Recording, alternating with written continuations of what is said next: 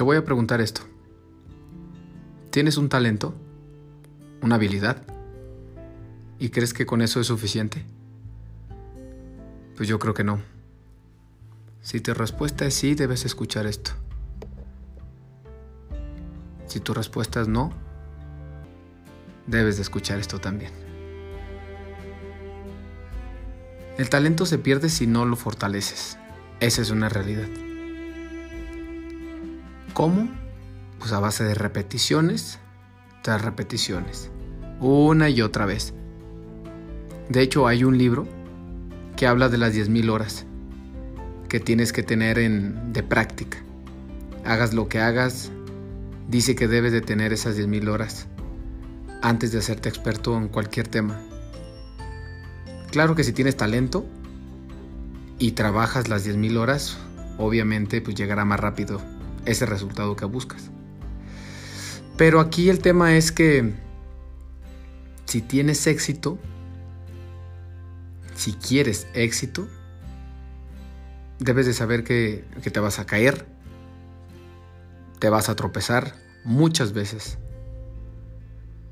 Y también tienes que saber que el perder, el fallo, es parte del proceso al éxito. Las personas cuando crecen vamos desarrollando un miedo tan grande que ya no nos deja avanzar. El mayor ejemplo es como es aquel que cuando éramos niños en realidad no teníamos miedo a caernos. ¿Qué es lo que hacías? ¿O qué es lo que dice tu madre, tu padre, tu familia que hacías? Te caías y te levantabas. ¿Cuántas veces? Una, dos, tres, cuatro, las que sean. ¿Por qué? Pues porque querías caminar, querías dar el primer paso. ¿Sí o no? Pero desafortunadamente, a la medida que vamos creciendo o que crecimos, vamos desarrollando ese miedo a caernos, a fallar. Lo vemos como algo, pues algo negativo. Y hay muchas, hay muchos factores, hay culpables sin duda. ¿Por qué hacemos eso? Uno de ellos es el sistema educativo, por ejemplo. Vamos a poner ese ejemplo. Me gusta poner ese ejemplo porque es, es muy tangible, es una realidad. ¿Qué es lo que pasa en las escuelas? Pues te califican basándose en tu desempeño, en puntuaciones, o también en casa, que te castigan o que castigan a sus hijos o los premian según sus resultados. Ese es el ejemplo que pongo. Entonces, ¿qué sucede? Que vemos el fracaso como algo malo o, o algo no algo no admitido en nuestras vidas. Por eso la gente no se anima, no se arriesga a fracasar, no se arriesga a ir por sus sueños, porque pues ya están pensando en que en los resultados negativos posibles. Pero ¿por qué no pensar al revés? ¿Por qué no pensar que todo puede salir como querían, como se imaginaban, como soñaban?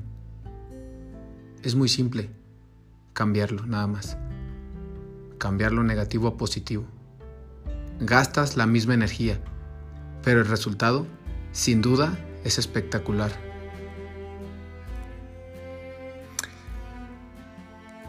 Pero no lo hacemos porque si fracasas, vas a tener una puntuación mala, como en la escuela, mm, de los padres, de la sociedad, del sistema, etc. Hay muchas. Y eso hace que la gente no quiera mm, cometer errores. Y al final, como no quieren cometer errores, mejor optan por no hacer nada. Y se quedan en su zona de confort. Y al momento de no hacer nada, ya perdieron todo. Así que los invito a que tú no eres, a que te des cuenta de que tú no eres un número, que a ti no te define si te equivocaste o no, a ti no te define si sacaste un 6, no, que no te definan tu éxito, que no te definan tu fracaso, porque al final, al final de todo, te vas a dar cuenta que todavía no nos conocemos.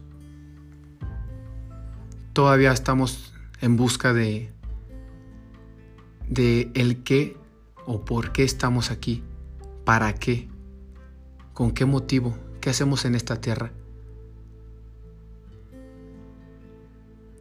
¿Cuál es nuestra misión? ¿Cuál es nuestro propósito? Sigue buscando y encontrarás. Encontrarás una respuesta. Pero esa respuesta no va a llegar mañana o pasado mañana o en un instante. No, tienes que buscarla, tienes que ir por ella. ¿Cómo? Si supiera, en realidad te lo diría. Pero que no te definan ni algo bueno ni algo malo.